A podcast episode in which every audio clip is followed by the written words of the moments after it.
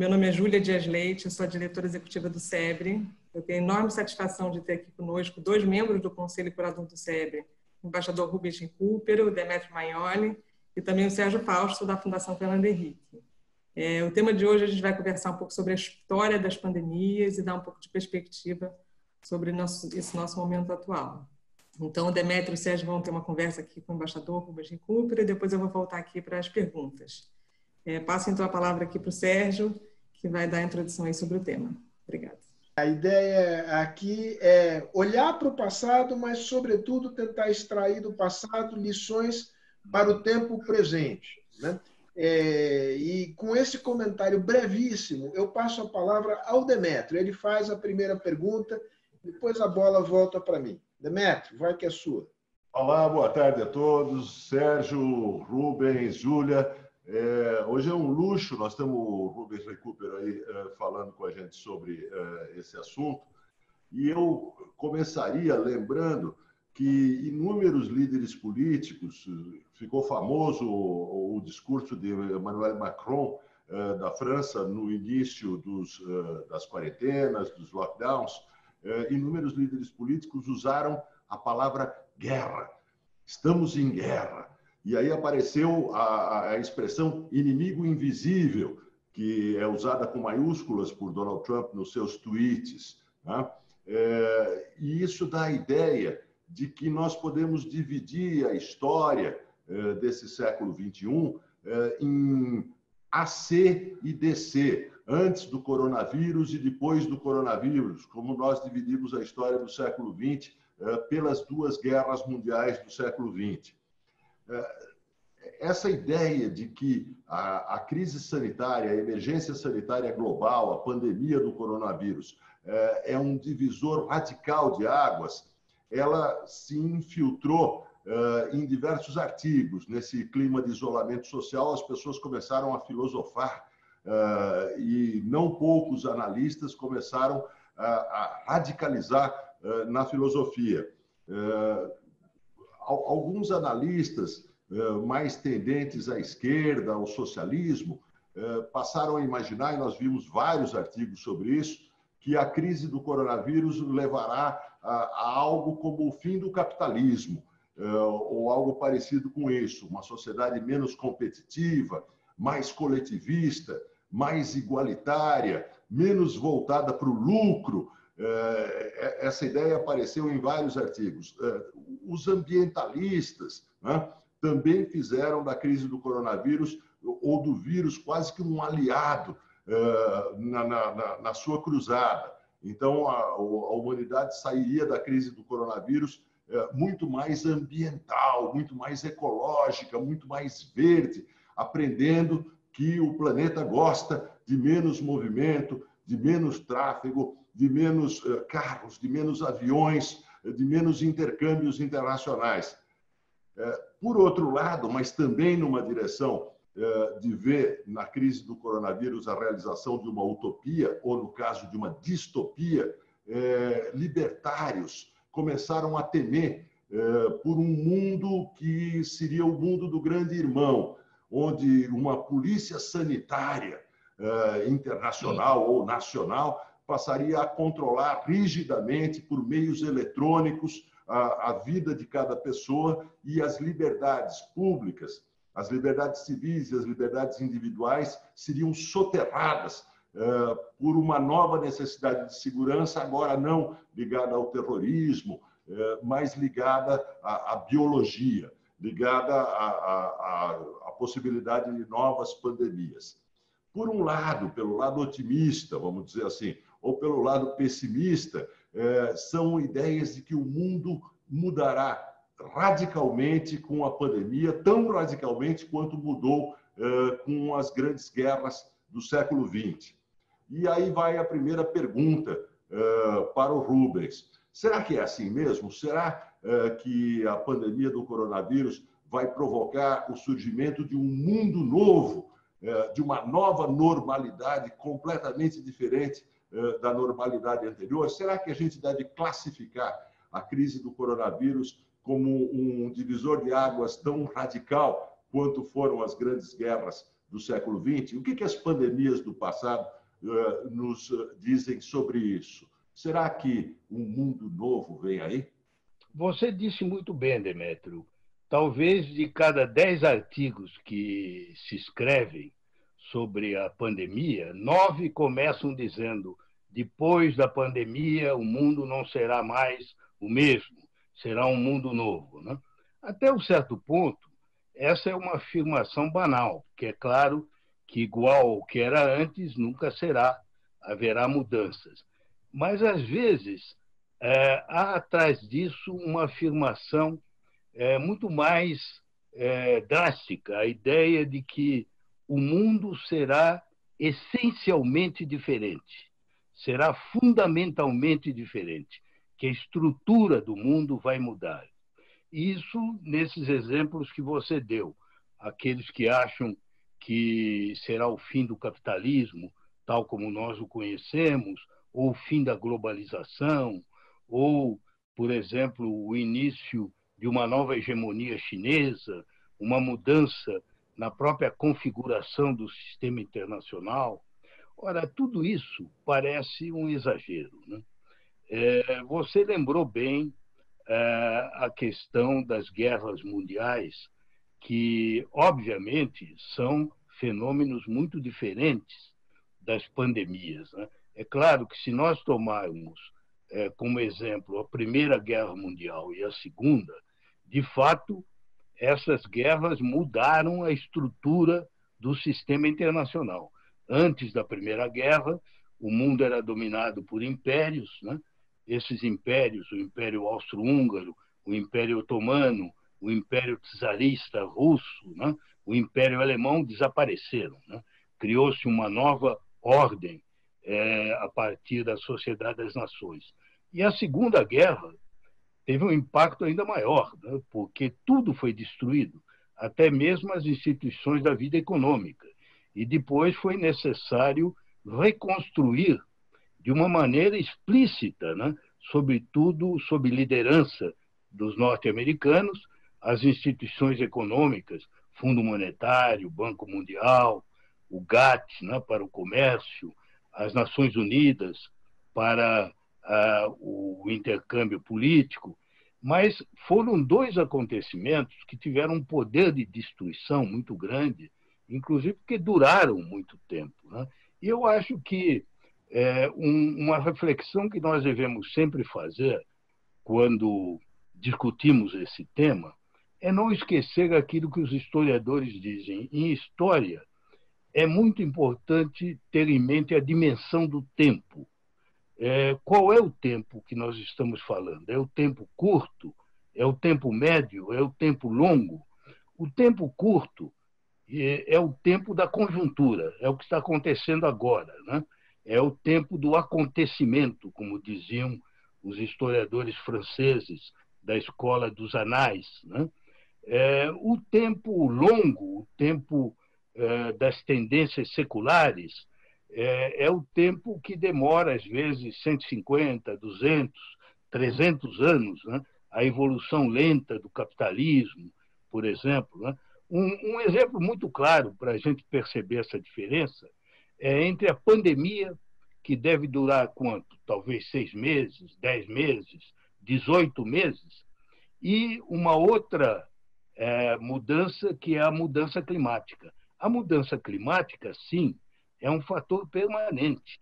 É o, é, mesmo quando passar a pandemia, o, o gelo da Antártida continua a se derreter, o da Groenlândia continua a subir o nível dos mares, dos oceanos, nós vamos ter estações diferentes. Então, é, de um lado, nós temos tendências seculares, como são, por exemplo, o aquecimento global, como é a tendência que o eixo do mundo se desloque do Atlântico Norte, entre Estados Unidos e Europa, gradualmente para o Pacífico. Por quê? Não é só a China, é o, a força da população asiática vocês sabem que já hoje em dia, das 20 maiores cidades do mundo, 19 estão na Ásia. A maior parte da classe média mundial está na Ásia. Cada vez mais é, o, a capacidade produtiva está na Ásia. Então, não há dúvida que isso é uma tendência secular, que vem já de algumas décadas e vai continuar. No caso da pandemia, nós precisamos também olhar para a história. Até o nosso título de hoje são as lições da história. E a gente tem que olhar quais foram as pandemias. Né? A nossa pandemia atual, para nós, parece um fenômeno único, porque para nós que não conhecemos é, nenhuma outra grande, gigantesca pandemia, essa é a realidade que nos golpeia. No entanto, mesmo no século atual, mesmo nos últimos 100 anos, esta é apenas a sétima grande pandemia. Se nós contarmos a partir da gripe espanhola de 18 e 19, nós tivemos depois a, a, a gripe chinesa de 57 e 58, tivemos a gripe de Hong Kong de 67 e 68, mais ou menos 10 anos depois. Depois tivemos a SARS de 2002, 2003, tivemos a MERS de 2015 e a Ebola. E, finalmente, esta.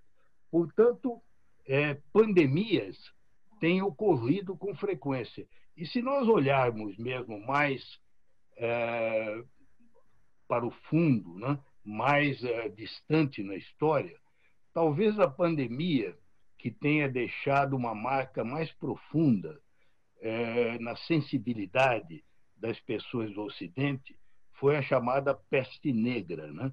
a peste bubônica. Se vê até pelo nome. Né? Em inglês ela é chamada a morte negra, né?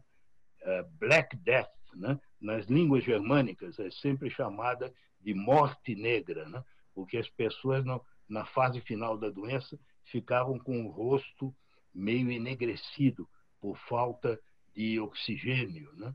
E foi uma epidemia terrível, até pelas manifestações, é, digamos, fisiológicas. Né? Aparecia com bulbos do tamanho de ovos né?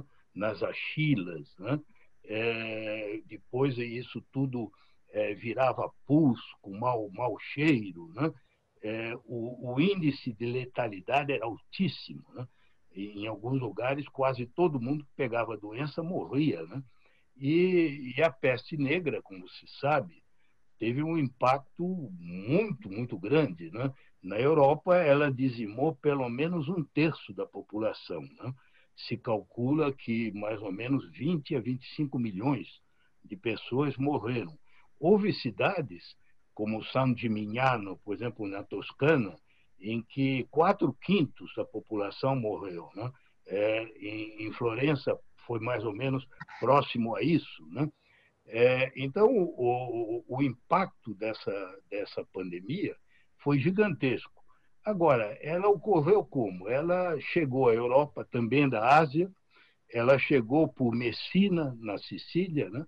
Por um, uma nave genovesa, logo passou o continente. O ápice dela, na maior parte da Europa Ocidental, foi em 1348, depois se prolongou no norte da Europa até 1350. Mas, em geral, a, a peste negra durou, em cada lugar em que ela golpeou, de seis a nove meses. Depois disso, ela se reduziu. E assim tem sido com outras pandemias. Né? As pandemias é, têm, muitas vezes, se sucedido em ondas, às vezes três ondas e muitas vezes a, a onda do meio é a pior, como foi no caso da gripe espanhola. Né? Agora, o que é importante notar é que nenhuma dessas pandemias alterou a estrutura do mundo. Elas tiveram um impacto muito grande, acentuando certas tendências. Né? Por exemplo, a peste negra. A peste negra acelerou a liquidação do feudalismo. Mas o feudalismo já estava é, praticamente quase desaparecido. O grande momento do feudalismo foi o século XI, o século XII. A, a peste negra houve no século XIV, quando o feudalismo estava muito enfraquecido. Então, uma das formas pelas quais ela atuou é que, com a morte de muita gente, passou a haver uma relação de menos gente para a terra. Então, os salários aumentaram, tanto os salários dos trabalhadores rurais, como os salários dos tecelãos, por exemplo, em Florença. É, em algumas regiões, como na Inglaterra, os salários duplicaram de valor.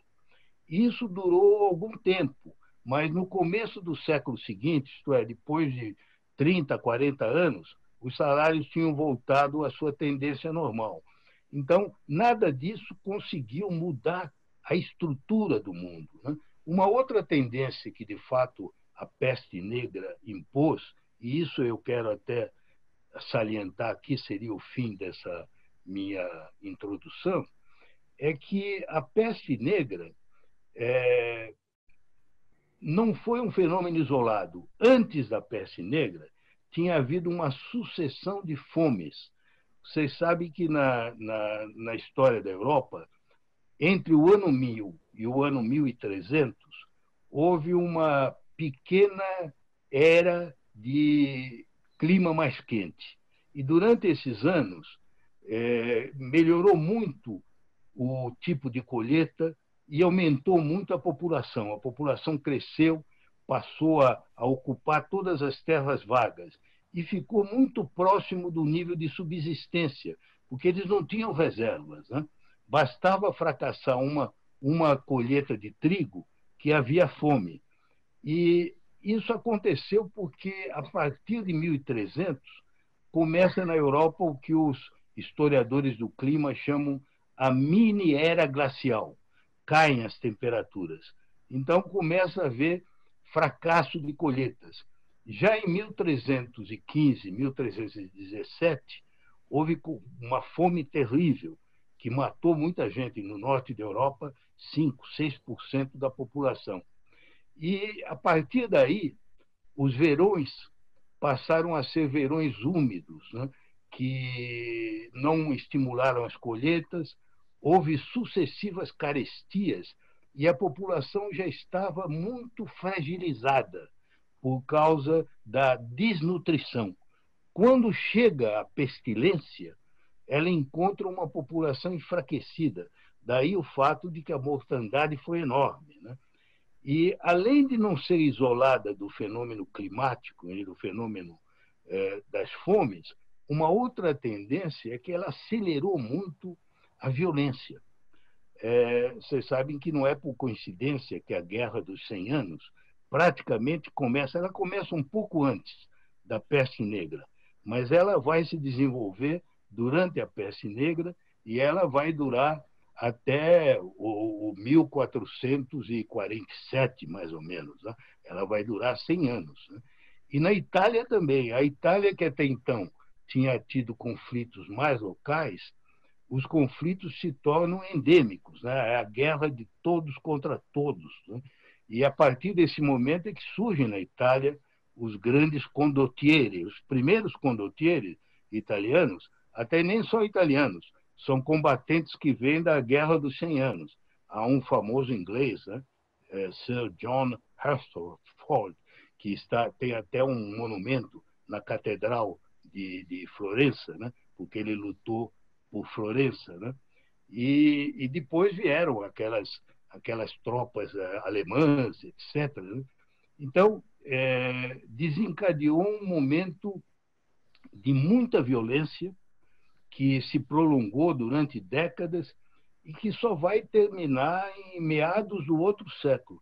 E, e, o que acompanhou tudo isso foi um choque profundo na psicologia e na mentalidade do homem medieval. Há quem acha até que o, o grande fator que preparou a reforma protestante, que vem depois, né, no século seguinte, né, é, foi o efeito que a peste teve naquela crença é, que existia antes. Né? As crenças tradicionais foram muito abaladas também pela corrupção da igreja, o cisma de Avignon, a desmoralização da instituição do papado, tudo isso contribuiu. Mas é, houve nesse momento é, uma mudança na psicologia do homem europeu. E é interessante você ver isso na, na história italiana. Né? Por exemplo, Dante, que, que morre 25, 27 anos antes da peste, ainda é um homem medieval. Ele é um homem de certezas. O poema dele é todo baseado na Suma Teológica, em Aristóteles, na força da razão. Já as duas outras grandes colunas da literatura italiana, que são Francesco Petrarca e Giovanni Boccaccio, que são um pouco mais jovens, 20 anos mais jovens que Dante, é, inclusive conheceram ligeiramente Dante, né? é, Petrarca e Boccaccio já não têm mais certezas. Petrarca é um homem que prefere Santo Agostinho, angústia, o existencialismo, né?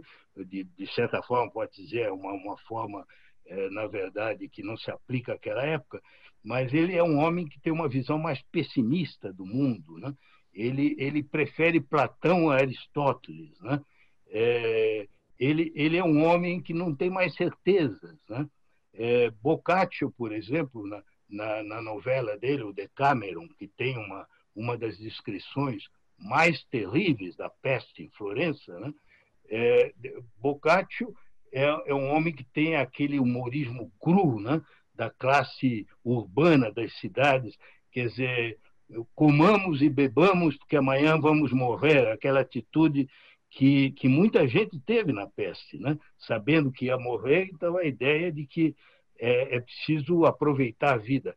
E esses dois homens, Petrarca e Boccaccio, foram pessoalmente atingidos pela peste. Né? Petrarca perdeu a sua musa, Laura, ela morre na peste. Né? E Boccaccio perde a sua amante, Fiametta, né? que morre também na, na, durante a peste. Então, esses homens nunca mais foram iguais. Né? Petrarca tem uma frase famosa, ele diz, ah, parecia que a, a vida se escoava das nossas mãos. O ano de 1348 foi fim, o fim das nossas vidas, porque morreram todos os nossos amigos e foi a morte das nossas esperanças. Então, eu me pergunto qual vai ser, desse ponto de vista, o efeito desta pandemia. Entendeu? Nesse sentido, não nesse sentido de que vai mudar o sistema econômico ou político, mas é claro, uma das vítimas dessa pandemia é que aquela nossa certeza de imortalidade que nós tínhamos, né? imortalidade não no sentido religioso, mas a ideia de que a expectativa de vida era cada vez maior, né? nós vamos viver até 90 anos, até 100 anos, de repente nós descobrimos a fragilidade disso tudo, né? apesar da ciência, porque a diferença com aquela época, que naquela época eles não sabiam o que era, nós agora sabemos. Esta é acho que é a primeira pandemia em tempo real. Nós estamos, eu vejo você, Demetrio, toda noite, você analisando a pandemia nos programas da Globo News. Isso nunca aconteceu na história. Eu vou aproveitar o, o, o mote que ele deu. Ele diz: olha, é, é preciso tomar cuidado para não exagerar com a ideia de que as pandemias são necessariamente uma espécie de grande divisor de águas que tem, marcam o fim de uma época e o início de outra época. Por outro lado, ele mesmo disse que as, as pandemias, ao longo da história, aceleraram determinadas tendências e inibiram outras tendências que estavam em andamento. Então, com base nesta ideia, e, e, e, olhando o mundo, digamos, imediatamente anterior à, à, à, pandemia, quais são as tendências que tendem a se, a se acelerar e quais são as tendências que te, tendem a se inibir? Vou lançar aqui algumas polaridades, algumas dicotomias. Evidente que o mundo é sempre muito mais complicado do que isso, mas só para orientar a nossa conversa. Há quem acredite que a, a, a pandemia produzirá um mundo de maior cooperação internacional Outros, ao contrário, acreditam que eh, será um mundo de maior unilateralismo. Eh, guerra e paz, esta polaridade. A outra, a outra polaridade possível é, é de um mundo associada a esta primeira, de um mundo em que cada nação não apenas cuida mais de si, mas é mais intolerante e intransigente em relação ao diferente. Na outra, na outra ponta, há a ideia de que o mundo será não apenas mais cooperativo interna, internacionalmente, mas mais solidário internamente. É, para não passar aqui pelas questões que são as questões clássicas da geopolítica internacional, digamos, como é que vai ficar a distribuição é, de poder no mundo, o protagonismo maior da China, Estados Unidos. Na sua experiência e na sua reflexão, Rubens, que mundo que vem por aí? As tendências antes da pandemia já eram claras. Né? É, a primeira delas, que até precede a eleição do Trump, era a erosão gradual do sistema internacional criado depois da Segunda Guerra, que agora tem 75 anos. Né?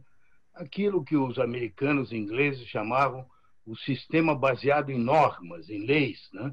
no Conselho de Segurança, um sistema baseado na busca de solução aos problemas por uma abordagem consensual, por negociações, né? como as grandes convenções sobre mudança climática. Né?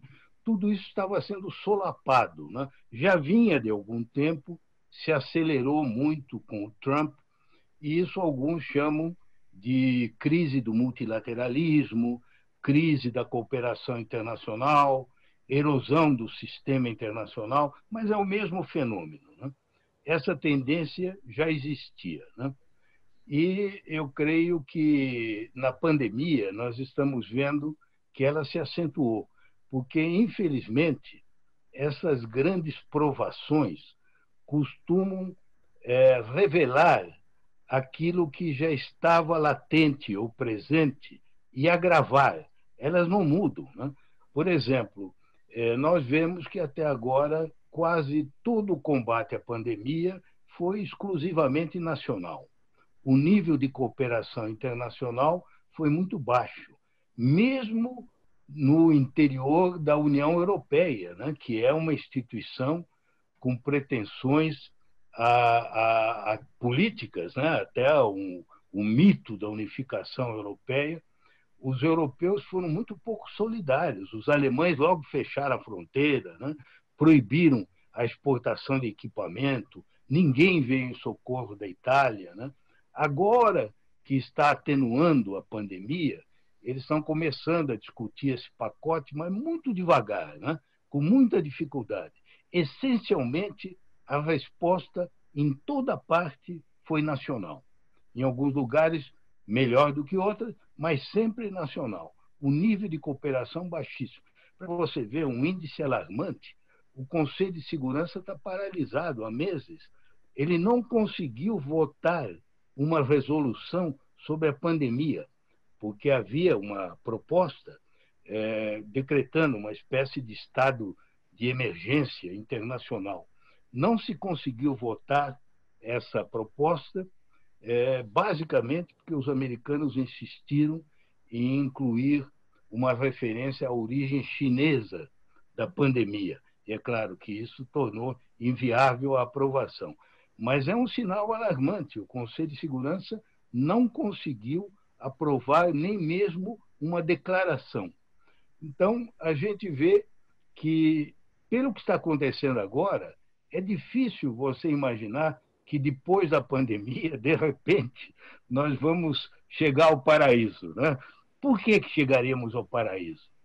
Porque os atores são os mesmos que estão aí. Né? É, porque é, essa era uma tendência. A outra tendência era a crescente é, competição, quase que confrontação entre Estados Unidos de um lado, China e Rússia do outro. Né? Isso tem se acentuado. Né? Nós temos visto as acusações, né? as acusações constantes né? que o Trump faz à China né? na, na origem da própria pandemia. Né? Ora, qualquer esforço posterior de reconstrução da cooperação internacional tem que partir de um entendimento americano-chinês. Né? Toda vez que eles se entenderam, por exemplo, o Acordo de Paris de 2015 foi precedido de um acordo entre Obama e o presidente Xi. Então teria que haver isso. Ora, quem é que acredita que o presidente Trump, se ele continuar presidente, ele vai tomar uma iniciativa, de repente, de pacificação e de valorização do, do, do, multinacional. É muito difícil né, imaginar uma coisa dessa, a não ser que ele não seja eleito. Né? Aí nós temos que supor várias, é, vários acontecimentos incertos, que ele seja derrotado, que o novo presidente, o Joe Biden, busque um entendimento melhor com a China, apesar de que, como você sabe, o, o sentimento antagônico à China não é só dos republicanos, né? é muito difuso nos Estados Unidos de hoje. Né? O próprio Biden tem atacado muito a China. Né?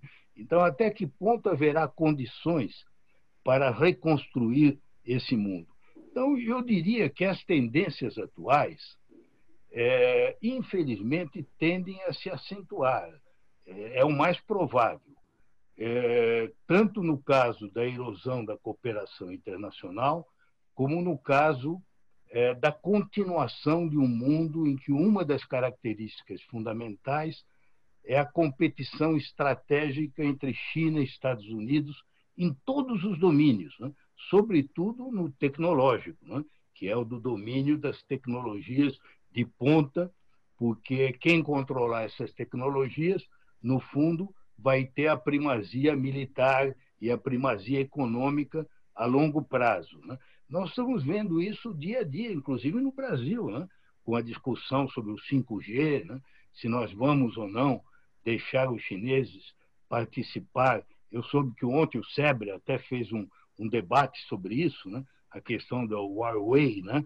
da, da, da velocidade 5G. Esse problema está em aberto, né? nós não sabemos como vai se resolver. Né? Eu diria a você que uma outra tendência que provavelmente vai se acentuar, mas já estava presente antes, é, não é, é para o fim da globalização. Eu acho que isso é, é completamente equivocado. A globalização, na sua essência, ela é impulsionada pelas revoluções tecnológicas, sobretudo da eletrônica e das telecomunicações. No fundo, o grande sentido da globalização é o fato de que hoje os cidadãos, as pessoas comuns, se comunicam, comunicam no mundo inteiro. Há, há, hoje, pela primeira vez na história do ser humano sobre a Terra, a possibilidade de que seres humanos das mais diferentes culturas se comuniquem e, e, e intercambiem ideias e opiniões. E isso não vai acabar, né? porque a tecnologia, ao contrário, ela está avançando. Né? Tecnologia da nuvem, é, tecnologia, computação quântica, etc. Isso vai se acelerar.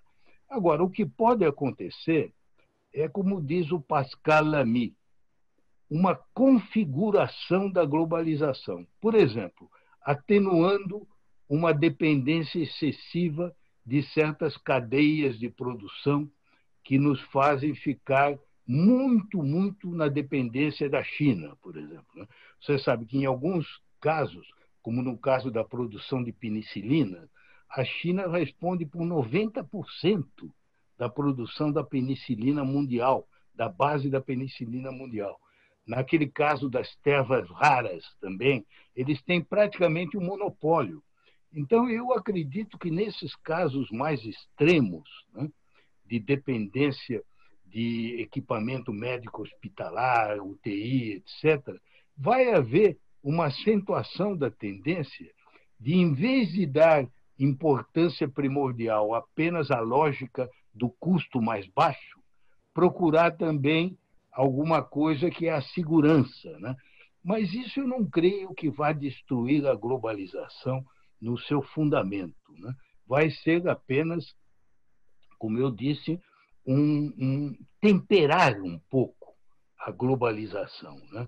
Agora, é, eu não, não acredito muito que, por uma espécie de passe de mágica, a pandemia vai mudar o que nós temos hoje em matéria de líderes mundiais, porque a gente precisa ser realista. Nós podemos ter o nosso desejo de que o mundo deveria ser diferente, mas quem tem o poder de tomar as iniciativas são esses homens que controlam o poder. E no mundo há quatro centros de poder realmente predominantes: os Estados Unidos, que hoje tem o Trump, a China do presidente Xi, autocrática, né?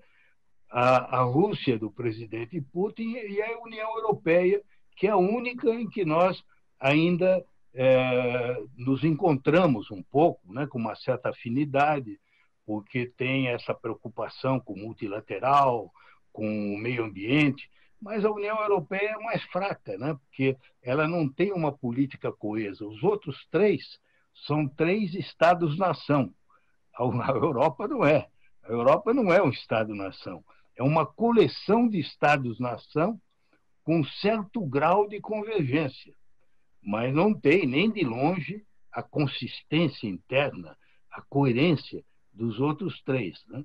Então, é, é, um pouco aquele poema do Yeats, né? que o, o, os bons os bons carecem de toda convicção, enquanto que os maus estão cheios de uma passionate intensity, né? de uma intensidade apaixonada. Né? Quer dizer, os maus como Trump são, são sujeitos intensos. Né? Perto dele, os europeus não, não impressionam muito. Né? Rubens. É... Demetrio, depois abrimos para perguntas, mas antes a tua. É. É, eu, vou, eu vou fazer, é, na verdade, dar alguns dados que vão aí na direção do que o Rubens já falou e fazer uma última pergunta muito rápida para depois a gente abrir para as perguntas do, do, do pessoal que está assistindo. É, todo mundo fechou as fronteiras, né? É, quase não há país que não tenha fechado as fronteiras. Ah, né? A Suécia não fechou as suas fronteiras e o epidemiologista-chefe na, na, na Suécia eh, qualificou de ridículos os fechamentos de fronteira, eh, porque o vírus já está instalado em todas as sociedades nacionais. Eh, mas ele é voz isolada. Os primeiros a fechar as fronteiras foram os Estados Unidos, que fecharam a fronteira para quem passou pela China. E naquela época, a Organização Mundial de Saúde criticou os Estados Unidos por esse fechamento de fronteira. Em seguida, os Estados Unidos fecharam a fronteira por quem passou pela Europa e então a União Europeia criticou os Estados Unidos por isso. E em seguida, os países da União Europeia foram fechando as fronteiras entre si, é, num terceiro passo. E finalmente a China fechou as suas fronteiras aos outros, é, para não ter reinfecção. Então, a, o, o, círculo de fechamento de fronteiras, ele próprio se fechou é, nesse processo. Uma, um outro evento que, que corrobora o que disse o Rubens é que é um plano japonês, ainda não detalhado, é um esboço de um plano japonês para subsídios multibilionários para empresas japonesas retirarem as suas fábricas da China e retornarem ao arquipélago japonês eh, para não dependerem justamente dessas cadeias produtivas eh, fundamentadas no, território chinês. São, são, são elementos que, que reforçam o que disse o Rubens. A minha última pergunta, eu, eu para uma resposta rápida, para a gente abrir para as perguntas do público, é, é sobre a Organização Mundial de Saúde, tem a ver com cooperação internacional. Será que a Organização Mundial de Saúde é, de fato, um instrumento eficiente, eficaz para uma pandemia, para uma emergência dessas dimensões? É, ou será que, nesse plano, se exige, apesar de, todos, de todo o nacionalismo predominante, novas iniciativas de cooperação internacional diante eh, do risco de, de, de, vírus, de pandemias, eh, de, de, episódios como esse eh, do coronavírus, Rubens? Olha, é uma pergunta excelente, porque me permite falar um pouco sobre o que é, na realidade, a OMS. Eu conheço bem a organização, sabe, porque é, eu fui embaixador em Genebra perante todas as organizações da ONU entre 87 e 91. Então eu era acreditado também na Organização Mundial de Saúde. Aliás, uma das minhas primeiras tarefas quando eu cheguei a Genebra em novembro de 87 foi justamente atuar na eleição do novo diretor geral na época, o Brasil tinha até um candidato. curiosamente, acho que ninguém mais no Brasil lembra, sabe? mas o primeiro diretor-geral da OMS foi um brasileiro, o Dr. Marcolino Candal, nos anos 40 e 50. Hoje ele está injustamente esquecido no Brasil, mas foi ele quem criou, de fato, a estrutura da organização. Né? Ela é uma organização meritória, mas que tem poderes muito limitados. Né? Primeiro, porque, como todas as organizações da ONU, ela depende dos recursos que os países é, dão ou não. Nós vimos agora o Trump, a primeira reação dele foi suspender o pagamento do que faltava. Né? Os países sempre fizeram essa chantagem. Né?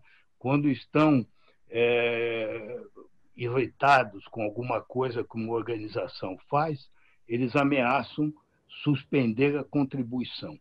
E cada vez mais, no caso da OMS, há um aspecto mais grave, é que a OMS, boa parte da atividade dela é financiada por é, dotações que são targeted, são específicas para um determinado objetivo. Por exemplo, um país resolve dar ao OMS 250 milhões, mas só para combater a malária no oeste da África. Então, ela só pode fazer isso. Ela não tem liberdade para utilizar em outra, em outra função. Por exemplo, os Estados Unidos, a contribuição que, ela, que eles têm para a organização como um todo é pequena. A maior parte do que eles dão, que é mais de 5 bilhões, é para fundos específicos, que os próprios americanos é que controlam.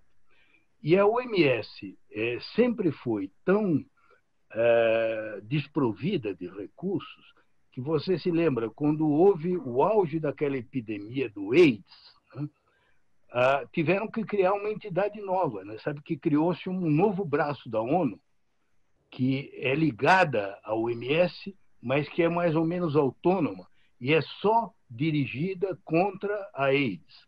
Então, em resumo, o que eu quero dizer é o seguinte: a OMS é, ela tem um mandato muito limitado.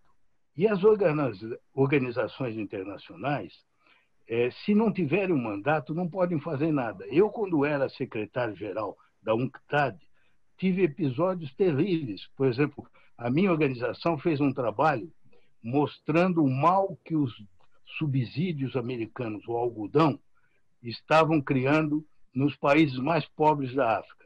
Pois bem, os americanos foram se queixar o Kofi Annan, queriam que me demitisse porque eu tinha mandado fazer esse trabalho. Diziam que eu não tinha mandato para fazer uma coisa desse tipo. Então é isso, o diretor de uma organização ele está toda hora sob pressão dessas grandes potências. Né? E no caso da OMS, o mandato da OMS é apenas de monitorar essas pandemias. A OMS não tem um mandato para combater diretamente as pandemias. Né? O, o Bill Gates, naquele é, discurso profético que ele fez em 2015 em Vancouver, no Canadá, é, eu aconselho todo mundo a ver, porque realmente é uma coisa fantástica, porque ele disse o seguinte: em 2015, foi durante a epidemia do MERS e da, do Ebola. Ele disse: se nos próximas décadas alguma coisa vai ser responsável pela morte de 10 milhões de pessoas no mundo, provavelmente será um micróbio, um vírus, e não uma bomba, não um míssil. O, o perigo é o vírus. E nós não estamos preparados. E nesse discurso ele dizia o seguinte: é, tinha aparecido um filme que eu também aconselho, não sei se vocês já viram, chama Contágio. É um filme de 2010, 2011, é, do Steve Sonderberg. É, é um filme fantástico, porque parece profético sobre o que está acontecendo agora. Inclusive, o vírus começa em Macau. Sabe? Exatamente. Né? Agora, no filme é uma maravilha, porque a OMS é uma super organização. Ela manda epidemiologista, eles logo investigam, descobrem, aí tem uma outra equipe que começa, logo faz uma vacina. Né? Isso existe em Hollywood, compreende? Na prática, não existe até hoje um sistema para prevenir e combater as epidemias. E o pior é que os países se fecham. Né? Você viu o caso da China. A maioria dos países escondem, né? Não querem revelar. Então, tentam é, minimizar, de que não é isso, e, e não aceitam. Você vê, até hoje a China não aceita que se investigue onde é que começou a pandemia atual. Eles é que vão conduzir a investigação, eles não querem perder o controle. Então, isso é que enfraquece. Nós precisaríamos ter um sistema, e, na minha opinião, eh, modestamente, é o máximo que nós podemos esperar dessa pandemia. Eu acho que até isso não vai sair, mas eu gostaria. O, o que a gente poderia almejar é que, pelo menos, eh, houvesse a convicção. Bem, nós já tivemos, desde a gripe espanhola, tivemos uma sucessão de pandemias. A gente vê claramente que vai haver outras a próxima pode ser pior que essa. Né? Essa aqui, até a letalidade não é tão alta. Mas quem sabe uma próxima que vem aí seja como a peste bubônica, né? Que matava quase todo mundo. Né? Então, nós temos que nos preparar, né? nós temos que ter algum, alguma organização. E tem que ser uma organização, porque, pela própria natureza, a pandemia é global. É como o aquecimento global, ela não fica dentro da fronteira. Quando você disse, Dometri, esse, esse exemplo da fronteira, é muito curioso, né? porque sempre foi assim. Você sabe que na peste negra, por exemplo, os países é, não deixavam os navios, quando chegavam em Veneza, não deixavam desembarcar. Acontece que os ratos desembarcavam e eles não sabiam que quem, quem propagava era, era a pulga do rato. Então o pessoal que ficava no navio tinha no fundo, não adiantava nada, como hoje, não, é? não adianta você segurar, porque aquilo vem de uma maneira ou de outra. Né? Então, eu acho que precisaria ter alguma entidade que não existe, como diz muito bem o Gates. Não é que nós temos um sistema que funciona mal, simplesmente nós não temos um sistema. Não existe hoje um sistema para isso. Ah, o, o fim da. O, o mandato da OMS não é esse a OMS só faz isso que a gente vê toda hora o Tedros Adhanom. Ele faz conferência de imprensa, né? ele dá conselhos, né? ele fala e tal, mas fora disso não tem nenhuma incidência sobre o real. Então, estou com uma pergunta aqui do Otávio de Barros sobre, considerando a queda de investimentos e o fluxo do comércio global e uma certa renacionalização, não parece contraditório acreditar que uma retração da globalização e, ao mesmo tempo, a cooperação internacional e reforço do multilateralismo. E tem também aqui uma pergunta do embaixador Castro Neves. É, as pandemias não mudam sistemas internacionais, mas são talvez catalisadores de mudanças já em curso ou em vias de mudar por razões pré-existentes. Poderiam comentar sobre esse assunto? Então, vamos entrar com essas duas é, perguntas complementares e depois a gente. Olha, eu acho que as duas são ótimas perguntas que permitem talvez matizar um pouco o que nós dissemos aqui até agora. Né? É, no caso da pergunta do Otávio de Barros, é, eu pessoalmente devo, eu quero ser muito claro, eu não acredito que essa pandemia tenha um efeito significativo sobre a globalização, porque a, a essência da globalização é, é muito parecida com essa evolução plurissecular do capitalismo que o Fernando Rodel descreveu. Entende? E, e cada vez mais as economias estão interconectadas. Nós podemos ter, durante alguns anos, ou em alguns setores, como esse dos equipamentos médicos hospitalares ou dos remédios, uma redução. Mas eu não acredito que nem mesmo nesses setores a tendência a longo prazo seja do enfraquecimento é, da interconexão mundial. Eu creio que a força da globalização é uma força profunda, né? que é maior do que esses fenômenos né? e que vai continuar. Portanto, respondendo a ele, eu acho que não há contradição entre isso e o aumento da cooperação internacional. Acho que estarão na mesma direção.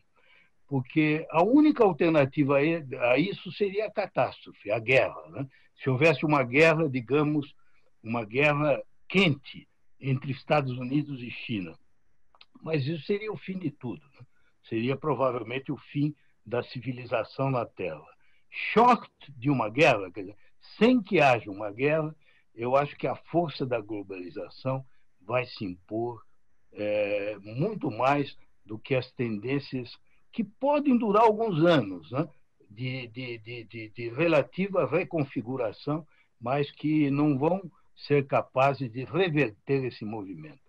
Em relação à pergunta do Luiz Augusto Castro Neves, é, eu acho que o que ele, ele encontrou uma forma muito feliz. Né?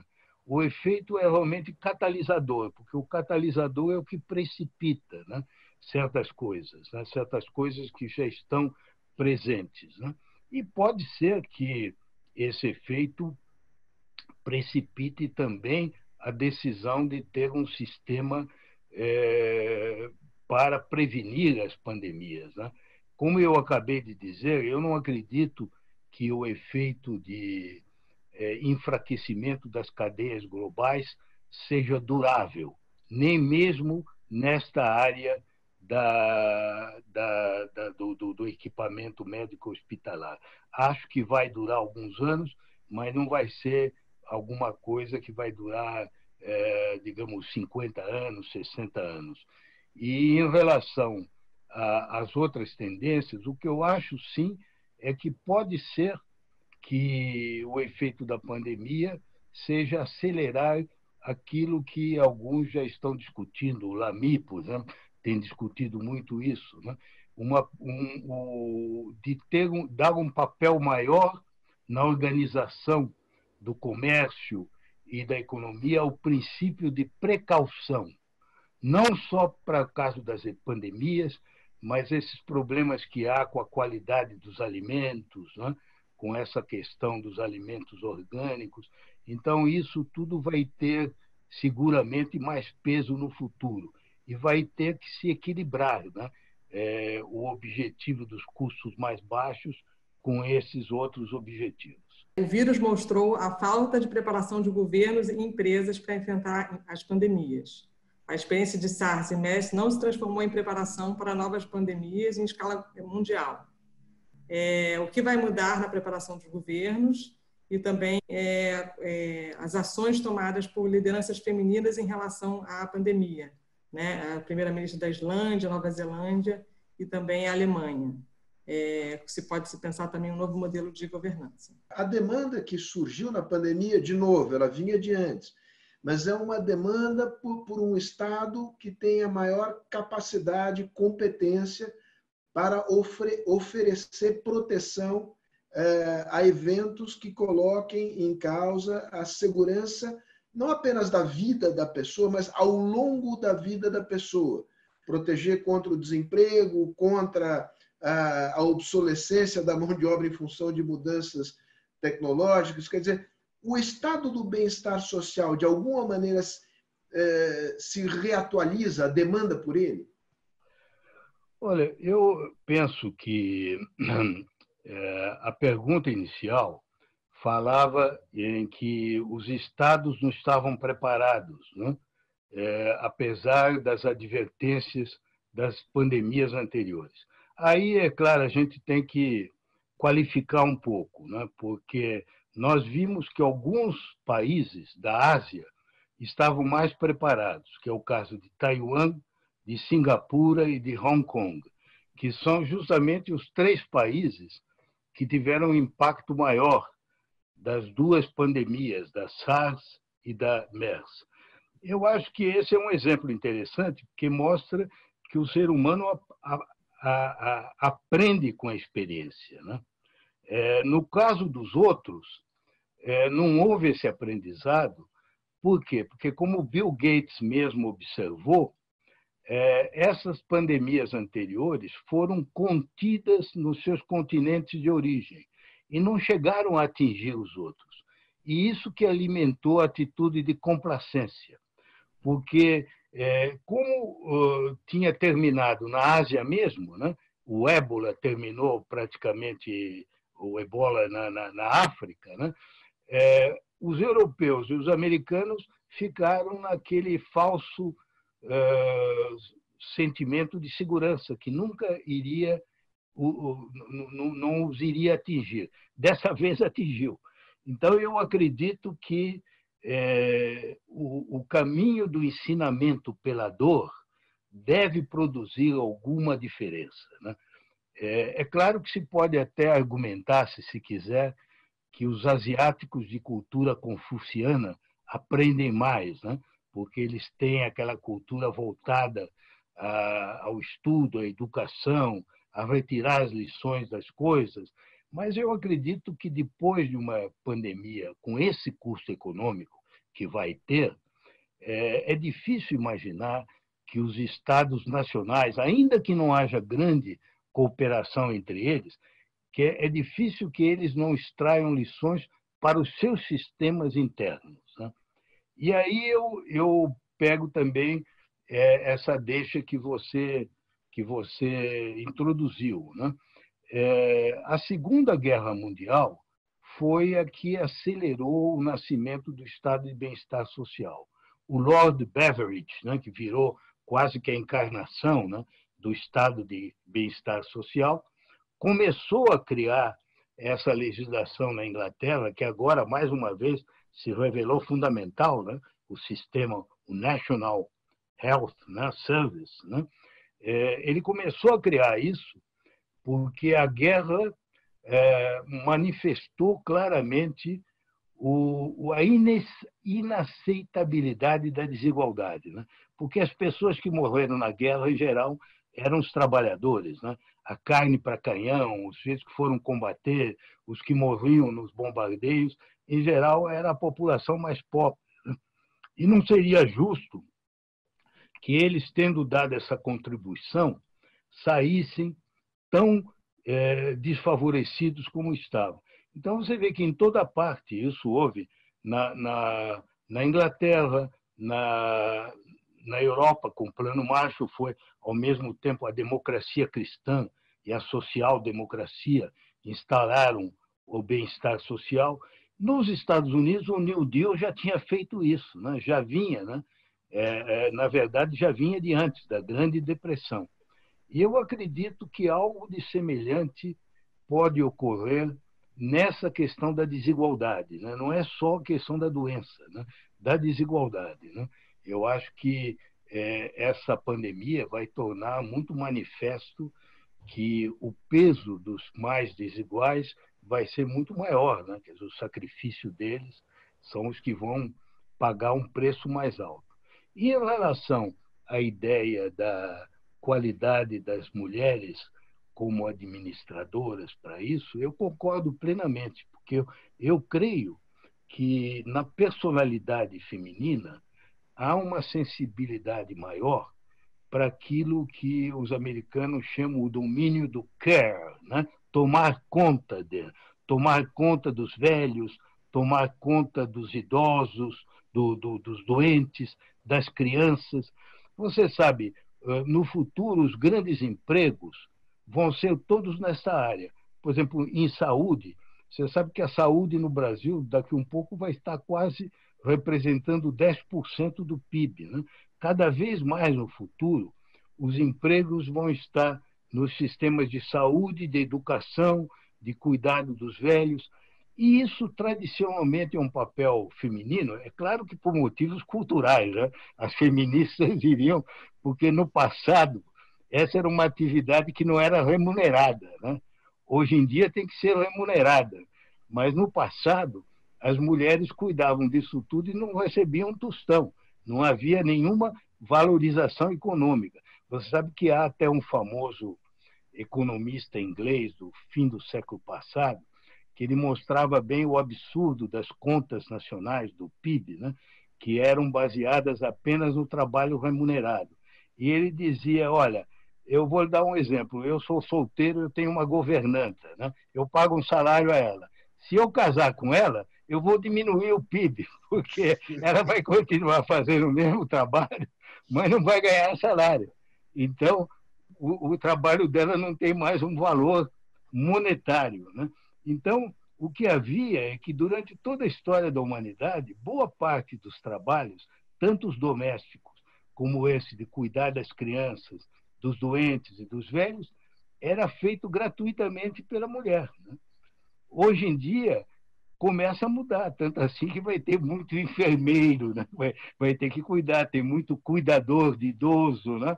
Então, acaba aquele papel apenas feminino, né? no sentido do, do papel clássico de uma sociedade dominada pelos homens. Né? Então, eu acho que é, essas mulheres que são dirigentes de países, elas, aí pelo lado já da tradição cultural, elas têm mais sensibilidade para esse problema do que têm os homens. Uma sobre a democracia, é, como é que tem essa democracia do futuro, e, e, e, uma sobre a questão ideológica, que hoje estamos vivendo uma defesa, é, uma narrativa ideológica, religiosa e anticientífica.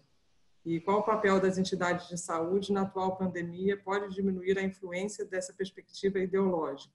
Democracia, também a gente deve lembrar, né? O, a Fundação Fernando Henrique Cardoso já fez muitos seminários, creio que o SEBRE também, sobre a crise da democracia contemporânea. Né? É um tema que precede muito da pandemia. Né? É, eu me lembro, por exemplo, no, no no, ainda no antigo Instituto Fernando Henrique, certos seminários memoráveis com Castells, né, que veio da Espanha, e tudo aquilo que se discutiu, como morrem as democracias, né, o papel da mídia social na democracia. Então, esse é um tema que antecede a pandemia, é independente da pandemia e que, obviamente, vai continuar depois da pandemia. Eu até achei curioso, hoje eu recebi de manhã uma mensagem do Pascal Lamy, é, me comunicando que em novembro vai haver em Paris uma reunião que eles chamam Fórum da Paz de Paris, que é um grande, uma grande reunião de bancos de desenvolvimento, mas que vai ter três pontos na agenda. O primeiro ponto é como aperfeiçoar a governança global em termos de pandemia, aquele tema que nós discutimos antes. Né?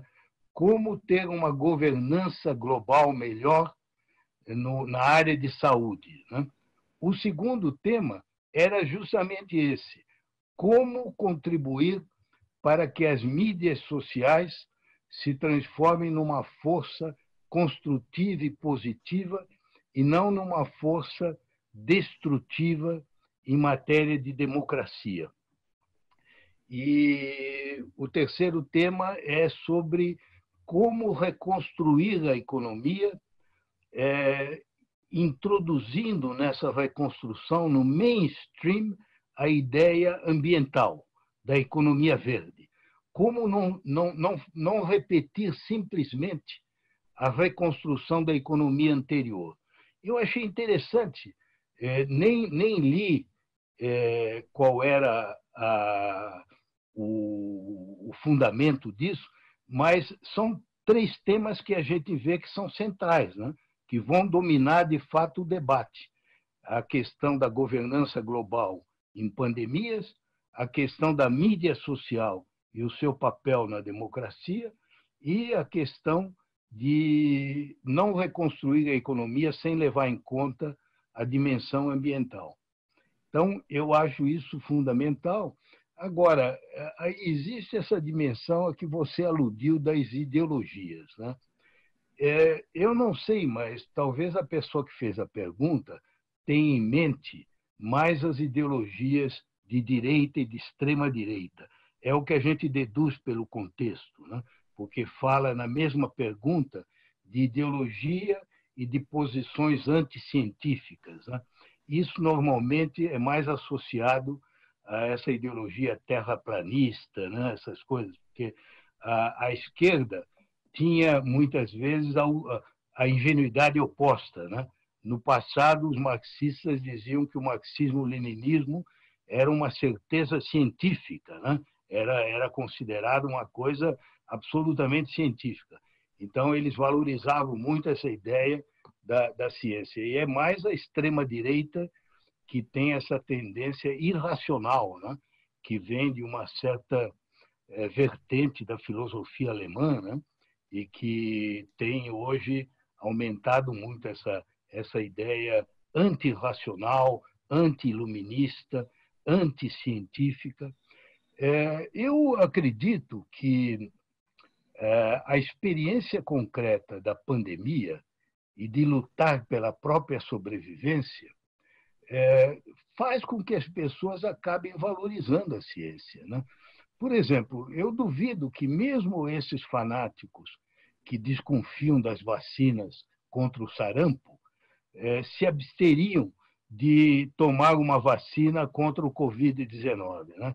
Quer dizer, é, é, é, como alguém comentou né, a respeito dessa, dessa campanha contra as vacinas. Né?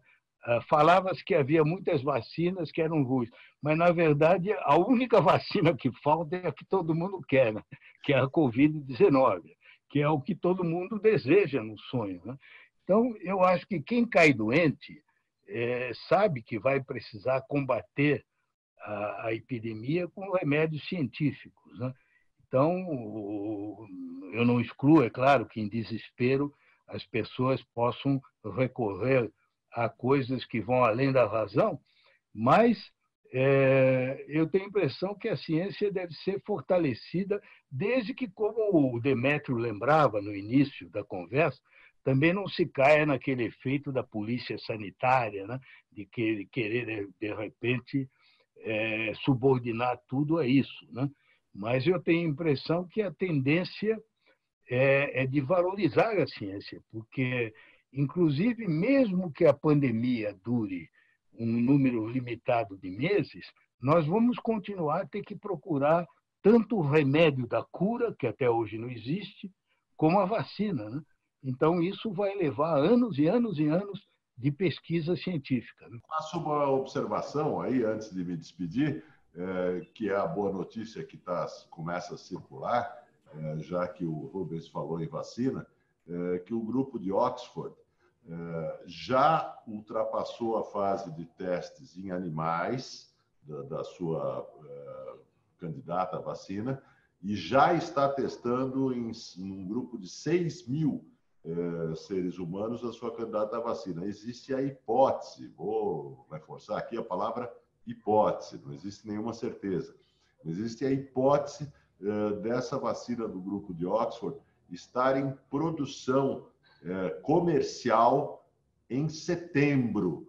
Se isso acontecer, é um fenômeno científico histórico. Seria algo de sete, oito meses para a produção eh, de uma vacina. Eh, imaginava-se até há pouco que nada eh, menos do que 18 meses seriam necessários. Então, se essa vacina, como parece, ela está indo bem nos testes, se ela der certo, será um marco histórico no campo da, da, da vacinação e da medicina em geral. Eu, da minha parte, vou me despedindo, agradecendo muito, aprendi é, nessa uma hora e quinze, mais do que em anos e anos, é, sobre pandemias e muito mais com, com, o Rubens. Agradeço, agradeço também o Sérgio. Passo a palavra para eles. Demétrio, é, mas não se despede, não. Fica um, um, bocadinho mais aqui, que eu acho que a gente não deveria perder essa oportunidade de pedir é, ao Rubens que comentasse a política externa brasileira frente a esse mundo é, que se descortina. É, nós sempre soubemos, ao longo da nossa história, em momentos de inflexão no sistema internacional, de aceleração de tendências, digamos, de saber navegar nesse, no mar de incertezas, em benefício do país. É, como é que o senhor analisa, digamos, as nossas, a nossa cartografia atual e a tripulação que comanda o, o Itamaraty, em específico, e o, o governo federal, de modo geral? Há razões para tranquilidade ou devemos apertar os cintos? Isso seria objeto, talvez, de um, um outro, um outro seminário, um outro encontro. Né? Eu só direi muito rapidamente né, que é, a política externa brasileira é quase que um não objeto. Né? Ela não existe, né? é, no sentido de um corpo coerente de ideias, de iniciativas, ela não existe. É, existem aqui e ali afirmações desconexas, né? mas não se pode dizer que o governo esteja dotada de um pensamento internacional. Normalmente, os governos sempre tinham isso, né? documentos em que expunham a sua visão do mundo. Né? Nós não temos isso. Nós temos que julgar por fragmentos. Né? O último fragmento que eu conheço, que está ligado a esse problema da, da doença, é a postagem do nosso antiministro né? É, no, no seu blog, né? um, um artigo de 2.500 palavras, em que ele diz que a grande ameaça não é o vírus, é o comunavírus. Né? Então, como você vê, aí o problema é, é aquela dificuldade que a gente tem de discutir seriamente é, um tema que não é sério. Né? Como é que você pode é, discutir um, aquilo que os americanos chamam lunatic fringe, né? É, teorias é, que são extraordinariamente estapafúrdias. Né? É difícil. Né? É, eu, eu acho que a gente só pode discutir isso na academia é, no departamento de de, de patologia né? das doenças sociais, né? de, de enfim, as degenerescências da mente humana, né? porque não, não é um tema que se preste a uma discussão. Em algumas áreas, por exemplo, você pode discutir a política da ministra Tereza Cristina, né? ou a, a, a política do, do ministro Tarcísio de Freitas, de concessões, né? ou a política do Paulo Guedes. Todas essas políticas têm uma certa consistência e uma certa coerência interna. Né? No caso da política externa, como no caso da educação nacional, como no caso do meio ambiente, nós temos entramos aí no domínio da teosofia enlouquecida. Né? Aí não existe nada. E curioso, né? você nota uma coisa que nós vimos naquele episódio penoso né, da, da defesa do presidente, com aquele discurso eh, caótico né, que ele fez, que único, o único ministro que ele defende é o ministro da Educação, né, mostrando que, de fato, nessa área, que é a área do obscurantismo, que é a área é, da, do fanatismo ideológico, os critérios de julgamento não são os resultados. Por exemplo, você pode cobrar resultados a Tereza Cristina, você pode cobrar resultados ao Paulo Guedes, mas no caso da educação, das relações internacionais e do meio ambiente, não se cobra resultados, porque o critério é a lealdade ideológica, é a fidelidade ideológica em relação à matriz olavo bolsonarista. Né? Então, isso é que conta. Então, você vê, aí você entra no domínio do fanatismo religioso, né? que, por natureza, é uma coisa que você não discute. Né? Como é que você vai discutir um fanático? Né? O, o gente que vai para uma ilha e todo mundo se suicida coletivamente. Né? Você não pode é, raciocinar né? com essa gente. Né? Eu, eu, infelizmente, vejo essa situação. E, e não, não, não me parece que haja perspectiva de uma melhora enquanto esse sistema de governo continua. Né? É, infelizmente, não, não, não vejo possibilidade de evolução para melhor nisso. Né? A minha palavrinha final, na verdade, são duas. São três, na verdade. Rubens, vírgula, muito obrigado. É... Obrigado. Eu é que agradeço a todos. Olha, eu não sou de fato, nenhum conhecedor dessas coisas. Né? Eu apenas sou, como dizia o Milor, né? infelizmente a minha ignorância é geral, não é especializada. Né? Como eu leio um pouquinho, uma ignorância aqui, outra ali e tal, assim, juntando as nossas ignorâncias, a gente vai chegando a alguma coisa. Né? Rubens, se você fosse a expressão da ignorância nacional, o país estava salvo. Muito obrigado. Com certeza. Muito obrigado. Eu queria também agradecer muito aqui a presença obrigado. do Rubens. Foi ótimo, eu adorei a sugestão dele desse tema, da gente fazer essa perspectiva histórica. Demetrio, mais uma vez aqui conosco. E a Fundação Fernando Henrique, Sérgio Fausto, por, por essa parceria. Obrigada, Demetrio, Rubens. Obrigado, obrigado a todos. Abraço, Júlio. Tudo de bom. Abraço a todos.